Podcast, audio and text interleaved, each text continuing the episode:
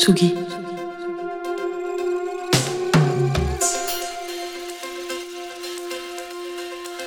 Tsugi Radio. Il est 18h. Place des Fêtes. Antoine Dabrowski sur la Tsugi Radio. Les vrais sujets, alors que la guerre fait rage sur la bande de Gaza, en Ukraine et ailleurs, que la banquise fond à vue d'œil, hier, le président de la République a apporté son soutien à une proposition de loi du groupe LR au Sénat, portée par le très chébrant Bruno Rotaillot, et visant à interdire l'écriture inclusive ou les pronoms IL dans tout document officiel, y compris les modes d'emploi. Et oui, les modes d'emploi. Alors je cite Emmanuel Macron, la force de la syntaxe française est de ne pas céder aux airs du temps. Dans cette langue, le masculin fait neutre. On n'a pas besoin de rajouter des points au milieu des mots ou des tirets pour la rendre lisible. Ce qui est très lisible, Monsieur le Président, c'est qu'aucune fibre de votre petite personne n'est prête à remettre en question l'ordre établi. On le voit sur la question économique ou écologique. Et donc voilà que notre président, chef des armées, s'improvise aussi en chef de la grammaire. Sans doute attend-il sa place à l'Académie française comme feu Giscard d'Estaing, puisque la Constitution, la vilaine, l'empêche de se représenter. Alors maintenant, les faits sont têtus. La règle qui veut qu'en français le masculin l'emporte est en fait assez récente en termes de linguistique. Elle daterait du XVIIe siècle, époque qui n'a pas brillé par son progrès sur le droit des femmes. Par ailleurs, le neutre existe bel et bien en français et ce neutre, il peut être masculin ou féminin, ne vous en déplaise monsieur le président, une personne ou un être par exemple. Mais le neutre, ça n'a rien à voir, mais alors rien du tout avec la règle du masculin qui l'emporte qui, elle, relève bien d'une vision patriarcale de la société. Alors monsieur le président, mesdames, messieurs les sénatrices, restez sur vos combats derrière garde. Nous, à Radio, on continuera à chérir nos auditorices et à appeler les personnes par le pronom qui, elles, se sont choisies.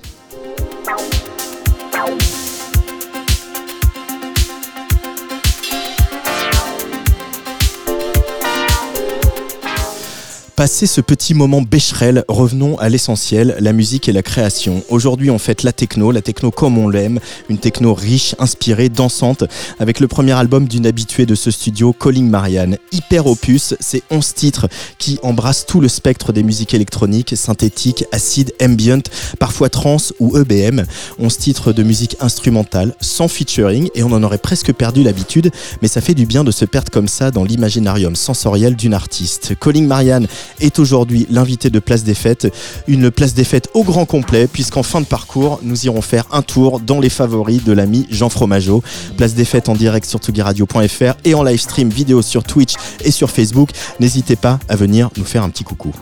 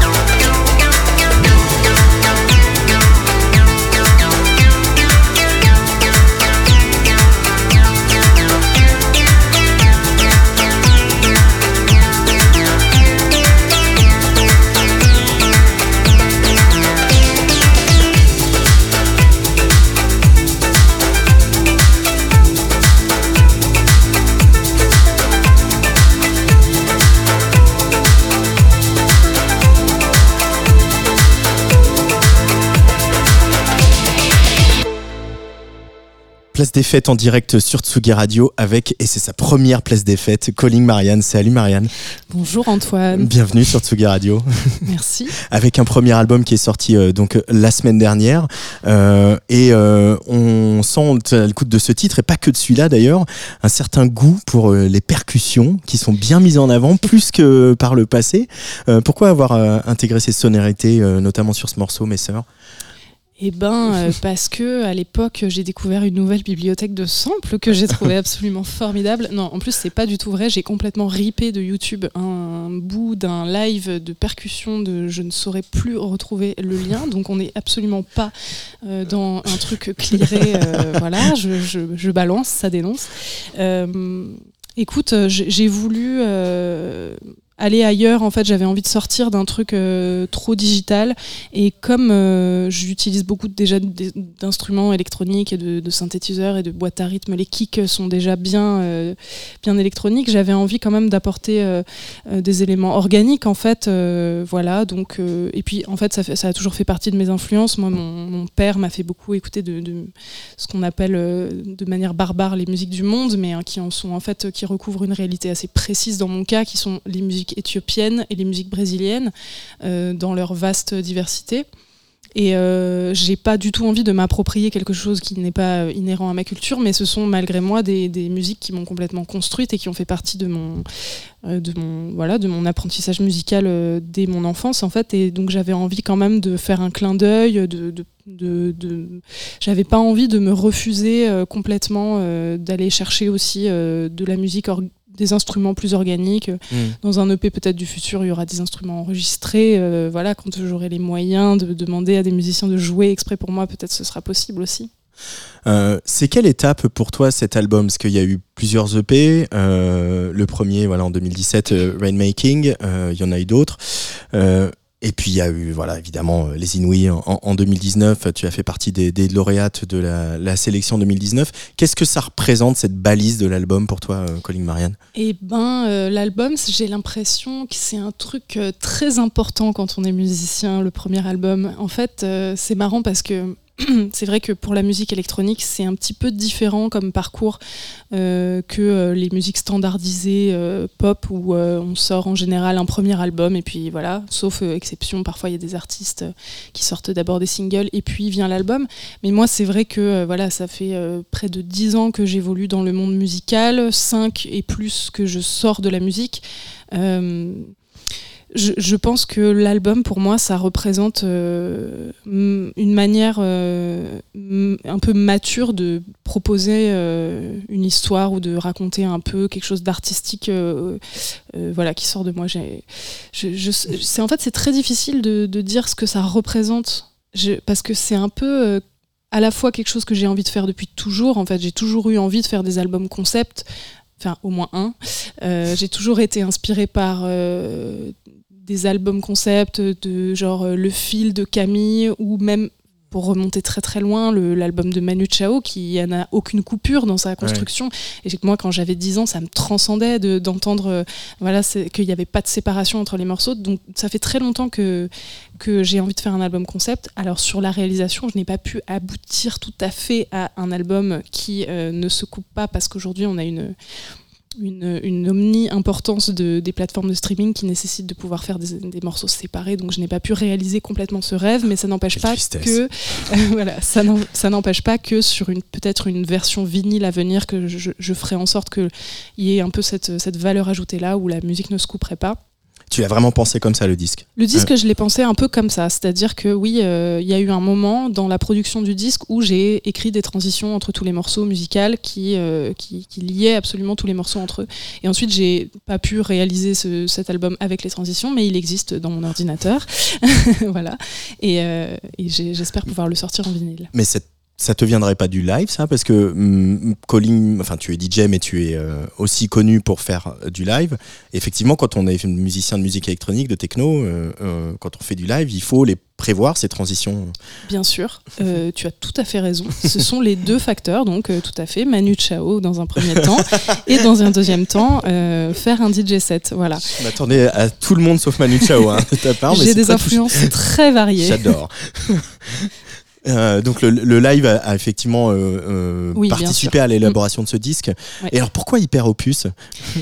Parce que ça veut simplement dire gros œuvre. et c'est ça que j'avais envie de. de... J'adore le mot hyper, c'est un mot que j'emploie tous les jours au quotidien, genre c'est hyper cool. je suis hyper fatiguée, j'ai hyper la flemme.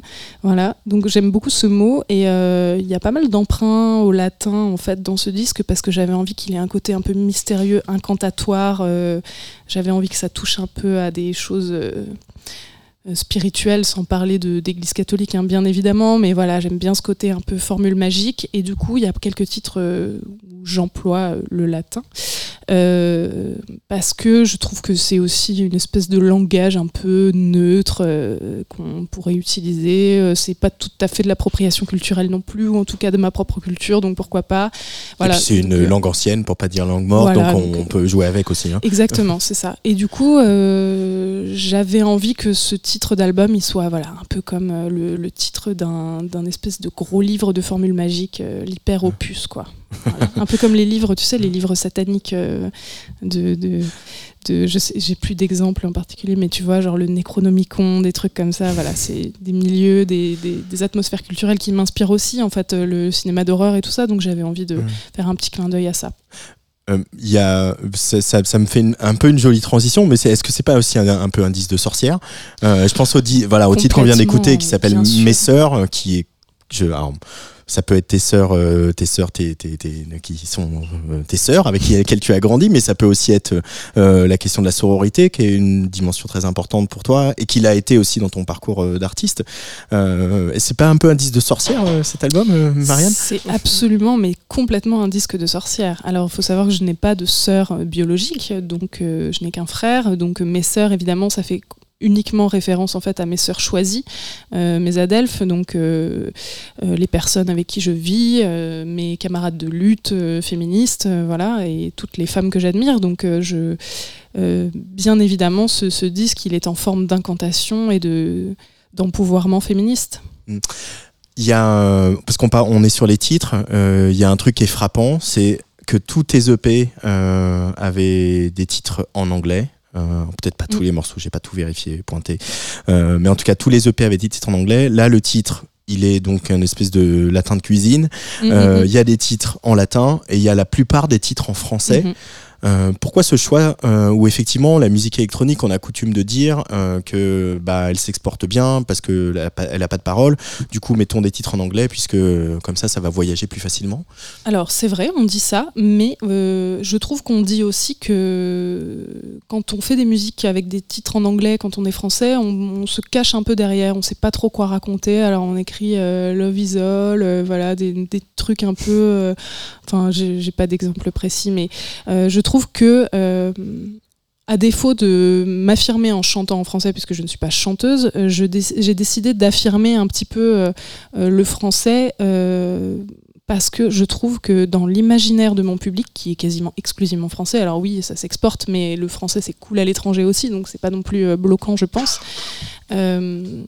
j'avais envie que les titres aient un sens euh, profond et euh, voilà et si on met euh, oui j'aurais pu appeler le son My Sisters mais je trouve que ça raconte autre chose. J'ai envie j'ai l'impression que quand on parle en français dans une musique instrumentale on, dit un vrai truc quoi. Et il y, y, a plein d'artistes de musique électronique qui font ça que j'aime beaucoup. J'ai plus trop d'exemples en tête mais il y a Darzac notamment qui a pas mal de ses titres en français voilà. Et je, je en fait, j'ai l'impression que le titre va être plus important s'il est écrit en français que s'il est écrit en anglais. Voilà, c'était ça mon choix. c'était ça ton choix. Et l'autre choix, donc euh, je, l'ai dit euh, en, introduction, c'est euh, un album entièrement instrumental. oui pas de voix, pas de featuring, pas de guest. Il y a un tout petit sample de voix à la fin, un tout petit. et, c'est, et finalement, je, je l'ai dit, on a, on a, presque perdu l'habitude, même des, pour des artistes qui font de la techno proche de la tienne, c'est-à-dire de la techno mélodique, euh, mm. composée aussi, parce qu'on sent que ta techno, elle est composée. C'est, voilà, on lance pas un kick au hasard, euh, mm, mm. euh, c'est, pas, c'est pas ce que tu fais. Pourquoi donc avoir voulu un album 100% instrumental, ne pas être allé chercher de featuring, ne serait-ce que pour te, voilà un titre ou de une autre productrice ou un autre producteur? Euh, alors ça, ça n'a pas été complètement exclu dès le début, c'est-à-dire que j'avais demandé à des artistes euh, s'ils étaient chauds, et ils m'avaient dit oui, et puis finalement ça s'était pas fait parce que nos chemins se sont euh, éloignés, et puis finalement je me suis dit non, mais j'ai envie que ce truc il soit vraiment à moi, et ce qui est vraiment à moi c'est la musique instrumentale, donc mmh. je vais plutôt rester sur ce que j'aime et ce que je sais faire. Après c'est pas non plus euh, pour toujours. Hein. Forcément, ça ne veut pas dire que je ferai jamais de musique avec de la voix. Mais c'est marrant ce que tu dis parce que effectivement, tout à l'heure, je suis allée diguer un peu de son, des nouveautés, des trucs qui sortent, notamment sur euh, Underscope et tout ça. Et euh, en fait, c'est vrai qu'il n'y avait pas un seul morceau où il n'y avait pas de voix. Et euh, parce qu'on est voilà, on a eu un, retour de la trance et que c'est des musiques euh, quand même avec beaucoup de, chants et de, choses comme ça. On revient de la house aussi où c'est très présent. Et puis en fait, moi, je, je, vois la musique comme un absolu et la voix comme un instrument. Et c'est juste un instrument que j'ai pas envie d'utiliser, comme j'ai pas envie de mettre des, des, des accords de piano à contretemps parce que j'ai pas envie de faire ça. voilà pour la même raison, j'ai pas envie de mettre de voix, quoi. Et puis j'ai pas envie aussi que ma musique raconte quelque chose à travers des mots, en fait. J'ai envie qu'elle, je, la vois vraiment comme un absolu. J'ai envie que la mélodie soit parlante, voilà. Mm. Donc c'est aussi pour ça. Mais ça, c'est une vraie gageure en même temps d'arriver à les, les, musiciens classiques. Toi, tu as, fait une formation en musicologie, donc tu as, étudié aussi euh, euh, les grands compositeurs et les grandes compositrices. Euh, d'arriver à mettre autant de contenu dans une musique sans parole. Alors les titres sont là pour euh, guider sur mhm. la voix, et mais il faut vraiment fermer les yeux, s'embarquer dans l'album, s'embarquer dans le morceau pour percevoir ce que tu racontes. Ça, sur mes soeurs, pour moi, c'est une évidence. Euh, avec le titre, bien sûr, on est guidé, euh, et c'est un challenge. Comment on sait À quel moment tu sais que là, tu sais que tu as mis ce qu'il faut pour qui l'auditoriste qui chope va le choper? Il n'y a pas de formule magique, mais à la fois, il y, a un moment où tu dis stop, où tu dis ça y est, j'ai trouvé l'équilibre émotionnel du morceau. Ouais, euh, c'est vrai que c'est pas facile de répondre à cette question. Non, euh, c'était pas facile de la poser non plus, tu vois. c'est vrai. Euh, comment répondre simplement? Je dirais que quand le morceau est fini, il est fini. non, mais voilà. En gros, je, je, je je bidouille jusqu'à ce que je sois contente. Ensuite, je reviens dessus dix jours après, je rebidouille. Et à un moment où je me dis, bah voilà, là c'est bon. Donc ce que je fais en général, j'ai une vision assez. Euh, moi j'ai toujours travaillé sur ordinateur pour composer, donc il y a cette vision très horizontale euh, de la musique où euh, voilà, on a les pistes qui se superposent, et donc en vertical on a la temporalité, les, marquages de mesure. en général, quand je suis contente avec la structure, en général, ça veut dire que le morceau va être assez efficace. Parfois, j'ai du mal, le drop tombe pas au bon endroit, comment on fait Pourtant, j'ai bien fait les 16 mesures, Donc, c'est vrai qu'il y a des moments où c'est plus difficile et des moments où c'est évident. Euh, sur mes sœurs, c'était un morceau qui avait été très simple à faire pour moi. Euh, j'ai fait techno, euh, break assez long et re-techno. voilà, c'est un, un, morceau assez simple, hein, somme toute, et mm. qui s'est écrit un peu tout seul. après, ce que je raconte souvent quand on me pose la question sur ma méthode d'écriture, c'est que j'ai des blackouts en fait après avoir fait de la musique. Je me souviens plus trop de mon process. voilà, je, je, suis en train de le faire, et puis quand c'est terminé, c'est terminé. Et puis, c'est difficile de me souvenir qu'est-ce qui m'est passé par la tête à ce moment-là, qu'est-ce que j'ai voulu dire avec cette ligne. Je trouvais qu'elle sonnait bien, euh, je l'ai choisie et puis voilà quoi. Une sorte de fuite en avant finalement.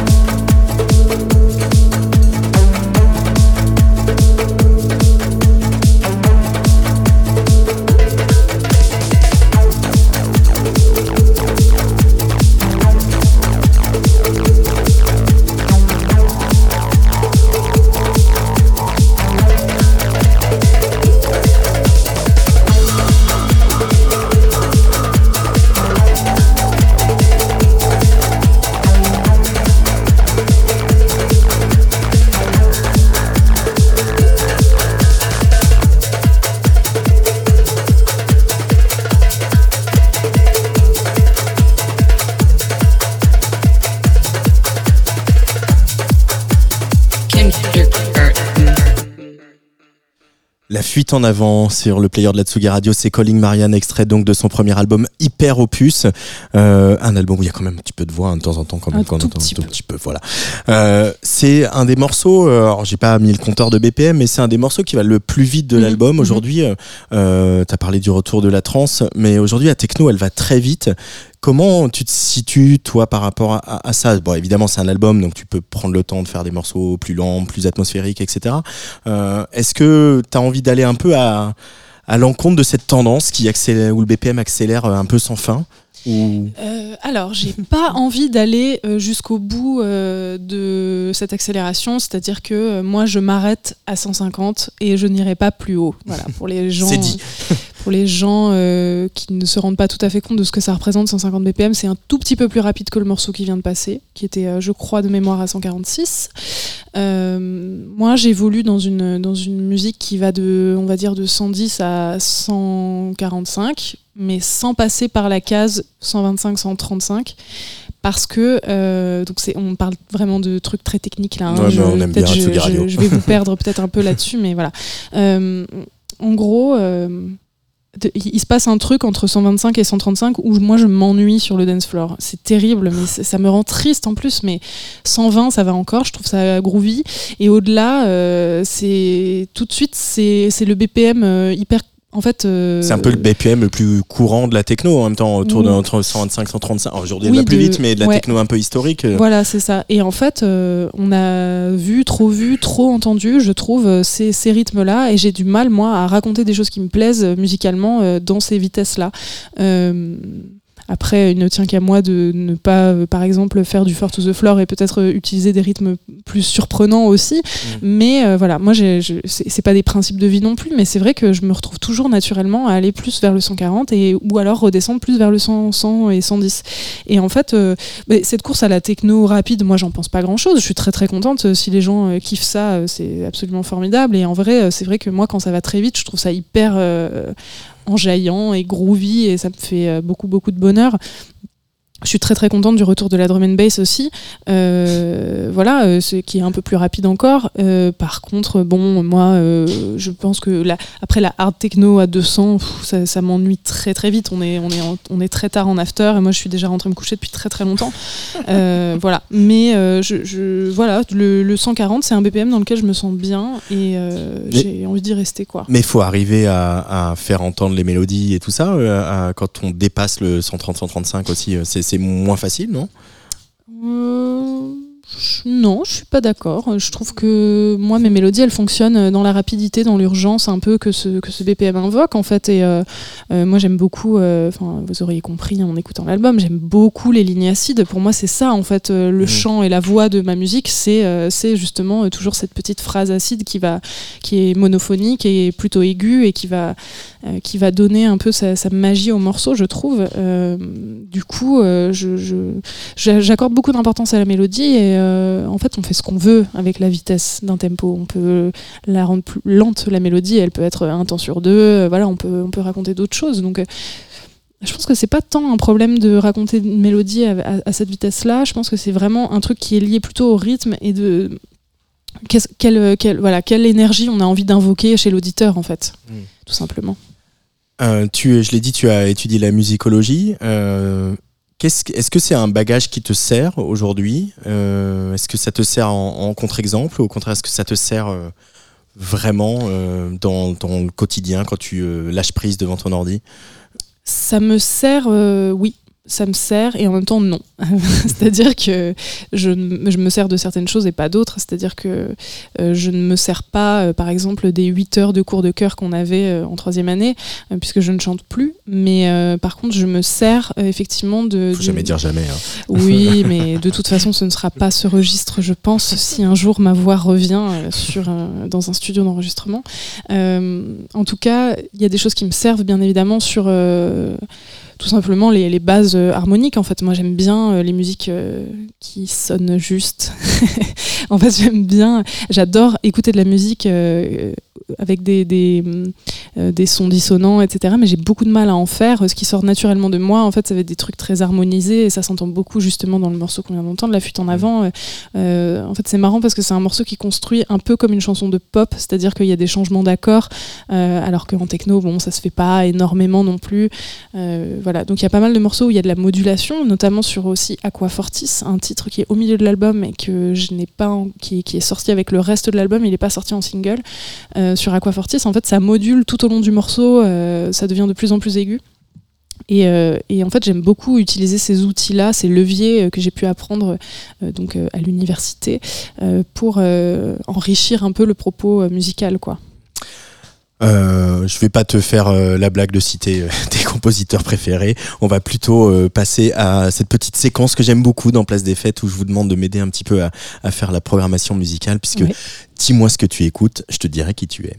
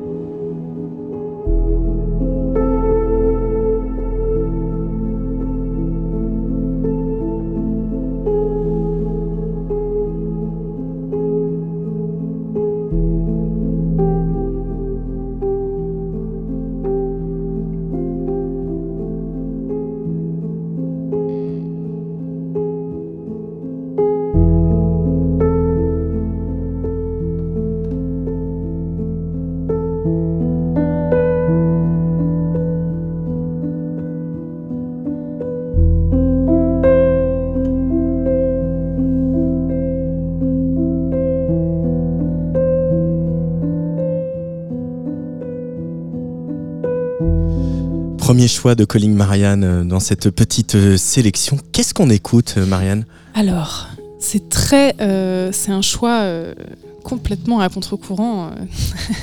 en fait, c'est euh, la musique d'un jeu vidéo qui est très très connu puisque je crois que c'est le jeu vidéo qui vend le plus au monde, c'est-à-dire Minecraft. Minecraft. Euh, en Je gros, fais semblant de m'y connaître, j'adore. je, euh, bon, je te, je te présente un peu le morceau. Je, voilà. Alors, ce morceau, il a été composé, composé par une compositrice euh, de musique électronique spécialisée justement dans la bande originale du jeu vidéo qui s'appelle Lena Rain. C'est une, producti- une productrice américaine trans née dans les années 80. 84 si je ne m'abuse et en fait euh, ce morceau il, est sorti euh, en 2020 euh, avec la mise à jour de Minecraft 1.16. Attention, on rentre dans la geekerie extrêmement précise, euh, qui s'appelle Update du Nether. Alors, qu'est-ce que c'est le Nether dans Minecraft? C'est un monde alternatif en espèce de, sous-sol où il n'y a que lave, volcan et, monstres terrifiants. Et en fait, c'est une musique qu'on peut entendre. Qui se lance euh, de manière euh, aléatoire sur le temps, c'est-à-dire que c'est pas pendant un combat ou pendant une certaine exploration précise, puisque euh, c'est un monde qui est généré de manière aléatoire, Minecraft entièrement. Et donc cette musique se lance aussi de manière aléatoire. Et la première fois que j'ai joué à cette mise à jour euh, 1.16 et que j'ai entendu cette musique, mais je me suis dit mais mon Dieu, mais quel génie de la musique a composé cette merveille et, a décidé de l'in- de l'introduire dans un jeu vidéo. Et c'est un morceau en fait qui ne me quitte plus, que je trouve euh, sublime et très euh, comment dire euh, très euh, audacieux en fait Mm. euh, de mettre ça dans un jeu vidéo où il est censé se passer des trucs de combat et des trucs d'action voilà. Je trouvais je trouvais je trouve ça très très beau. C'est Ouais. c'est très simple c'est on dirait un truc de ça aurait pu être une fugue de bac ou, quelque chose comme ça. Et voilà c'est un morceau que j'aime énormément et j'ai choisi de te le présenter euh, Antoine pour te parler aussi de ma de ma de mon côté un peu geek nerd qui que j'ai décidé d'assumer avec la sortie de cet album. Alors peut-être si tu traînes sur Tsugi Radio demain aux alentours de 18h50, tu écouteras euh, euh, la chronique de Antoine Gaillanou qui vient tous les mois euh, décortiquer la musique des jeux vidéo. et, et c'est il le fait avec beaucoup de talent et puis moi qui ne suis pas du tout gamer en fait il m'embarque à chaque fois dans des justement des analyses musicologiques et et, et, de jeux vidéo. Voilà, il arrive à mettre les deux en parallèle et c'est des, des très grands moments. Je suis très surpris par le niveau de production de ce morceau qui est incroyable enfin, Mhm. ça pourrait sortir d'un ça sort certainement d'ailleurs d'un grand studio euh, Mhm. euh, c'est très très bien produit. Et, euh, et puis euh, il y a ce côté euh, à la fois ambient et à la fois minimaliste. Euh, je te disais, je vais pas te faire la blague citer les grands compositeurs, mais est-ce que les minimalistes américains, ils, ils ont une place un peu à part dans ton univers mental, euh, Marianne ou pas Oh, Philippe Glass et compagnie. Oui, mais bon, j'écoute plus aujourd'hui. Mais Mm. oui, c'est vrai que dans mon parcours euh, universitaire, il y a eu. moi, j'ai, j'ai- j'ai- je, me- je me, comment dire, je m'assumais en, en- à contre-courant de, de la, de, de ce qu'on voulait m'enseigner à mon université, celle de Montpellier, qui était très très médiéviste, très très portée sur la musique médiévale, puisqu'il y avait un gros pôle recherche médiévale. euh, euh, de, voilà, euh, tous les profs étaient médiévistes parce que en fait à Montpellier il y a une grosse ressource à la fac de médecine, bref. Et moi, je m'intéressais déjà énormément à la production électronique, sans parler de techno. J'avais pas forcément cette culture-là à l'époque, mais en tout cas. les musiques qui me plaisaient, c'était très trip-hop et voilà, c'était des musiques produites en tout cas de manière pas forcément avec des instruments enregistrés. Et euh, donc euh, évidemment, je me suis beaucoup intéressée à la musique répétitive euh, et euh, Philippe Glass, mais aussi Stackhausen. Bon, c'est pas vraiment de la musique répétitive, mais en tout cas de la musique concrète. Enfin, ça se répète de manière étonnante. Voilà. Donc oui, je pense que ça, quelque, enfin, je pense que mon attrait pour les musiques électroniques, techno, dansantes ont forcément un lien avec la musique répétitive. Après, de là en faire un lien direct, je pense que on est un peu dans l'abus, faut pas exagérer non plus. Mais euh, clairement, euh, oui, on pourrait dire que euh, théoriquement, ces musiques Mm. m'ont fait aussi, quoi. Allez, deuxième choix de Calling Marianne pour cette place des fêtes.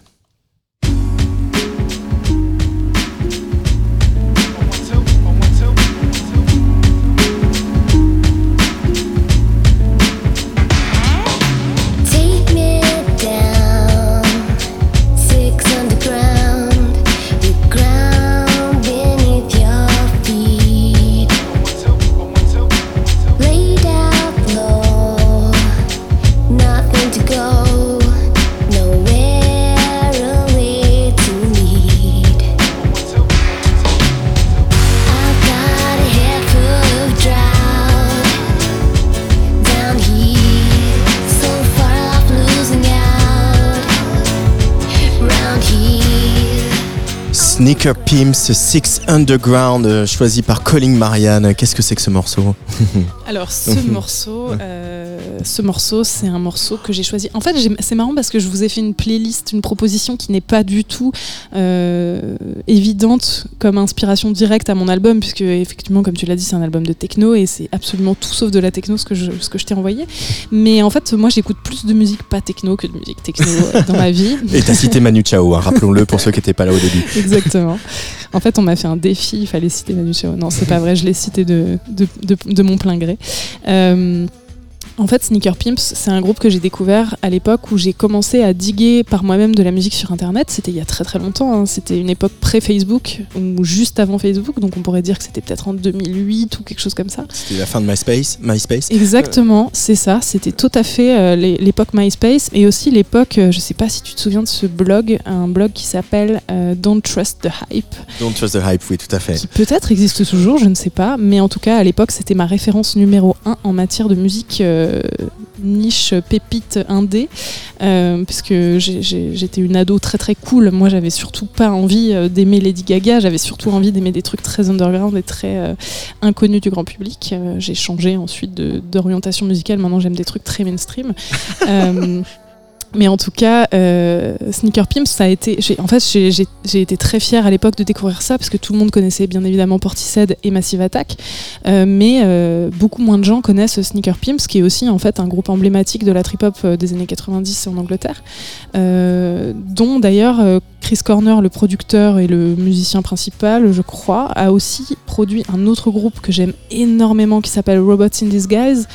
Euh, bon bref, tout ça, tous les projets liés à Chris Corner, en fait, c'est des, c'est Ouais. des musiques qui m'ont énormément transcendé euh, quand, euh, quand je les ai découvertes. Donc c'était pas au moment de leur sortie, puisque au moment de leur sortie, j'avais, j'imagine, 5 ou 6 ans. Donc c'est voilà, c'est un truc qui est venu plus tard. Mais euh, en tout cas, Sneaker Pimps, c'est un, un groupe. Enfin, cet album-là, ce premier album, Becoming X, il est vraiment extraordinaire d'un bout à l'autre. Moi, il me, il, me, il me plonge dans une nostalgie d'une époque que j'ai pas vraiment connue, ou en tout cas que j'ai connue en tant qu'enfant. Euh, et du coup, je, je, je, ressens énormément de nostalgie à l'écoute de ce morceau en particulier. Je l'aime beaucoup. Allez, dernier choix de Calling Marianne.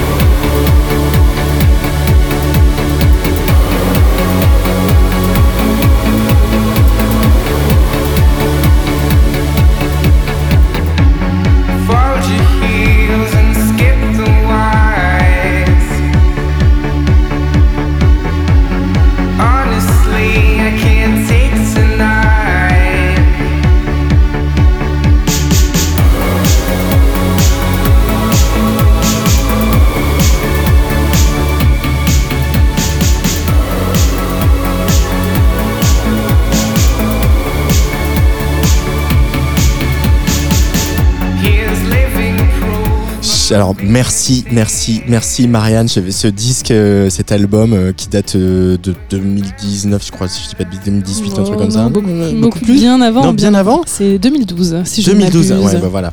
Bref, en tout cas, j'avais oublié ce disque et cet artiste et ça m'a fait trop plaisir de le réécouter que tu aies choisi pour cette émission. Alors, tu peux nous, nous le présenter Bien sûr. Alors, euh, TRST Trust, euh, c'est euh, un monsieur dont j'ai oublié le prénom et le nom de famille, et euh, Maya Postepski, qui, est, Mais déjà, tu as la, la vraie date de sortie, c'est pas mal.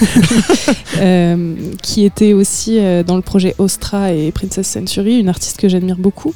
Ce morceau, en fait, je l'ai entendu en 2012 et je pense que j'étais pas trop dans la vibe de, pouvoir l'appréhender intellectuellement. Genre, je, je me suis dit, ouais, c'est cool, mais bref, moi je venais de découvrir la techno, donc j'étais à fond là-dedans et tout ce qui n'était pas techno, je trouvais ça euh, moins dignes de mon intérêt, on va dire. J'avais une, une- une monomanie.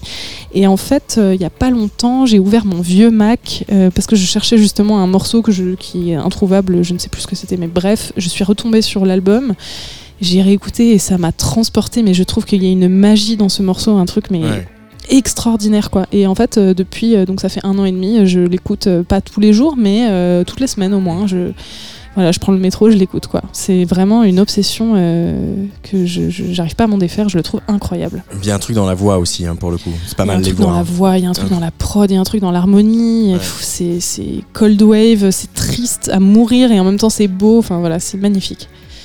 Merci beaucoup, Calling Marianne, d'être venu nous présenter Hyper Opus au studio de Tsugi Radio. Mais merci à vous, merci pour l'accueil, merci Antoine.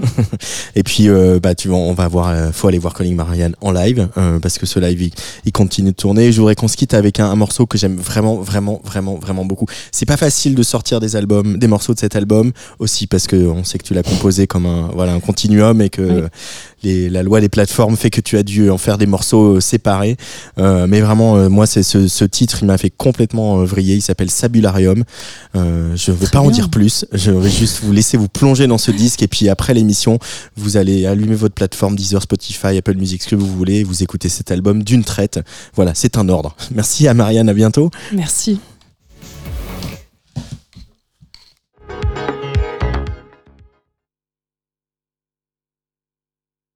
Alors voilà, il y a une autre euh, euh, radiologie qui a eu un petit peu des vapeurs, mais c'est pas grave, on va retrouver tout ça dans un. Si on va mettre Sabularium tout de suite sur la Tsugi Radio et c'est parti. Regardez, c'est magique.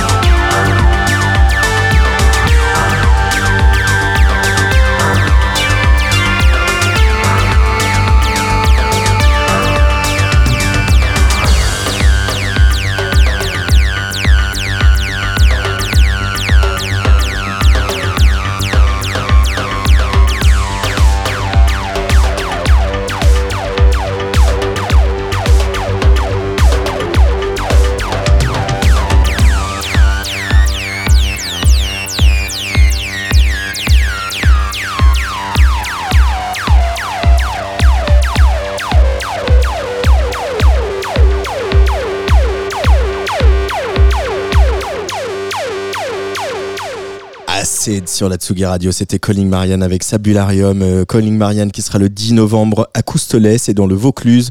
Le 29 au Transborder, c'est à Villeurbanne. Le 30 novembre au Badaboom à Paris. Et puis euh, le 2 décembre en Ardèche. Et enfin le 16 au Shabada à Angers. Ça c'est pour 2023. Et on imagine qu'il y aura encore plein d'autres dates en 2024. Tsugi. Tsugi Radio.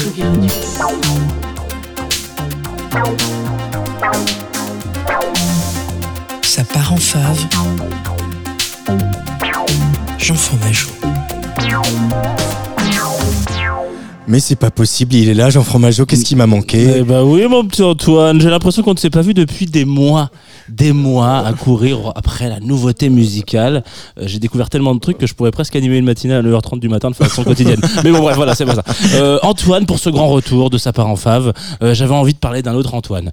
C'est quand même marrant. Euh, Ouais, c'est pas mal. Bon, écoute, si c'est pas marrant, faut me le dire tout de suite. Non, non, non, moi franchement, j'aime bien les moi, Antoine. Moi, je comprends pas. Je fais les efforts pour mettre un peu de, de bonne ambiance, de blagues, tout ça, du, du rire, machin. Et puis là, je vois que la, bah, la, la, la vanne tombe à côté de la plaque. Euh, C'est même le truc, c'est que vous aviez le même prénom. Et peut-être que j'aurais même aussi pu faire une vanne sur le fait que le patronyme de l'un est peut-être la passion de l'autre. On va parler d'Antoine Bourracho. Alors, qui se prononce, qui ne se prononce pas comme ça d'ailleurs, Bourracho. Alors, producteur français qui fait partie de ces artistes qu'on croise comme comme ça, à droite, à gauche, dans les ruelles sombres de la musique électronique. Quand je dis ruelles sombres, faut pas s'imaginer euh, un truc craignos où on ne sort pas, mais plutôt l'entrée des artistes d'un club de jazz en une soirée pluvieur- pluvieuse avec ce petit mec, sa grosse barbe et sa petite moustache euh, qui allume une clope sous son impair et vous dit je bosse dans la French Touch, mais moi ce que j'aime c'est la, la jazz fusion. Du jazz fusion, la fusion, vous en direz tant. Pas une ligne de Jean Fromageau, ça? Non, non, non, c'est Antoine Bourracho.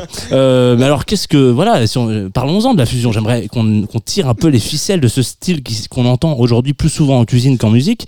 On sait euh, plus vraiment comment qualifier ce style ou ces styles finalement. Chez Antoine, ça prend la forme suivante, pour le citer un disque en hommage aux musiciens et à leur métier. Alors, le disque, qu'est-ce que c'est? C'est diversion au pluriel, euh, sorti le mois dernier, le 29 septembre. Sept titres, une petite demi-heure qu'on s'écouterait idéalement dans un fauteuil en cuir de type grand designer des 70s, un petit verre de bourbon à pas trop fumé dans une verrerie glacée au whisky. Et euh, vous avez le contexte. Maintenant, il va vous falloir un peu de substance euh, dans ces sept titres qu'il a fait pour la quasi-moitié d'entre eux en featuring avec Irfan, Jim Grandcamp à la guitare, Soko Igarashi au saxophone, soprano et à la flûte, pour ne citer que. Il va être question d'un concept album dans le sens le plus du terme, à savoir une histoire en musique, comme France Gall l'avait fait avant lui, ou euh, à défaut de suivre l'histoire d'une femme dans les nuits parisiennes, et ben on va suivre l'histoire d'un espionnage euh, qui est entrecoupé entre ces titres, euh, voilà, de grands morceaux en, en acte, en scène, sept morceaux qui vont peut-être avec une résolution, un prélude, un miracle, un bullet, un- une fortune, une sérénade.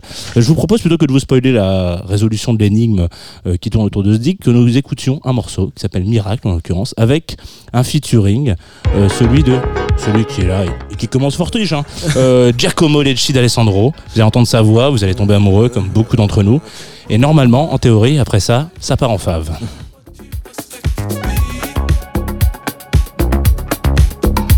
Up.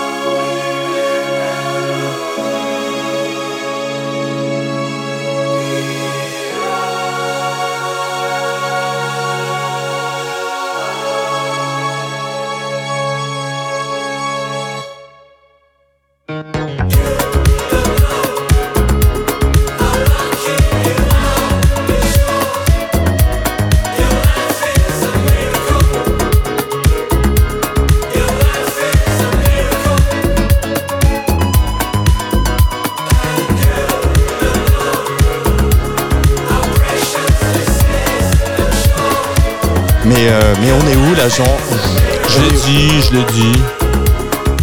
Nous sommes dans un. J'allais dire au cul du camion, pas du tout. Euh, on est derrière ce club de jazz, là, voilà, un peu euh, perdu, etc. Moi, c'est en tout cas ce morceau, en l'occurrence, euh, Miracle, porte très bien son nom. Je trouve qu'il est, il est assez magnifique, euh, cette espèce d'envolée musicale, là, ces breaks et tout, qui ont fait un peu peur à la technique. On s'est demandé si le morceau s'est arrêté. Non, oui, peut-être. Voilà, on est dans, on est un peu perdu. J'ai l'impression qu'on est entre un, un, un headbanger euh, qui s'est paumé euh, à New York euh, un peu tard le soir et qui aurait fait un feat avec un Miles Davis. Peut-être pas sur ce morceau, mais sur le reste de l'album. Je vous invite à l'écouter. Peut-être. Et en, vous- 80 en 1988 aussi. hein. Exactement. bah voilà, donnons un banger un peu plus d'années, puisqu'ils aiment bien fêter leur anniversaire visiblement. ouais. Merci beaucoup, Jean Fromageau, tu m'avais manqué. Ah ouais, mais Hein, moi hein. aussi, ça m'a. Bah, bah oui, hein. Voilà, j'avais perdu l'habitude. entre les vacances, les festivals euh, et tout ça. Les etc., pauses etc. nécessaires. Les pauses nécessaires dans la vie. Euh, merci beaucoup, Jean Fromageau. Donc, on se retrouve bah, demain. Demain, euh, parce que c'est jour férié, mais on sera là. Non, ouais.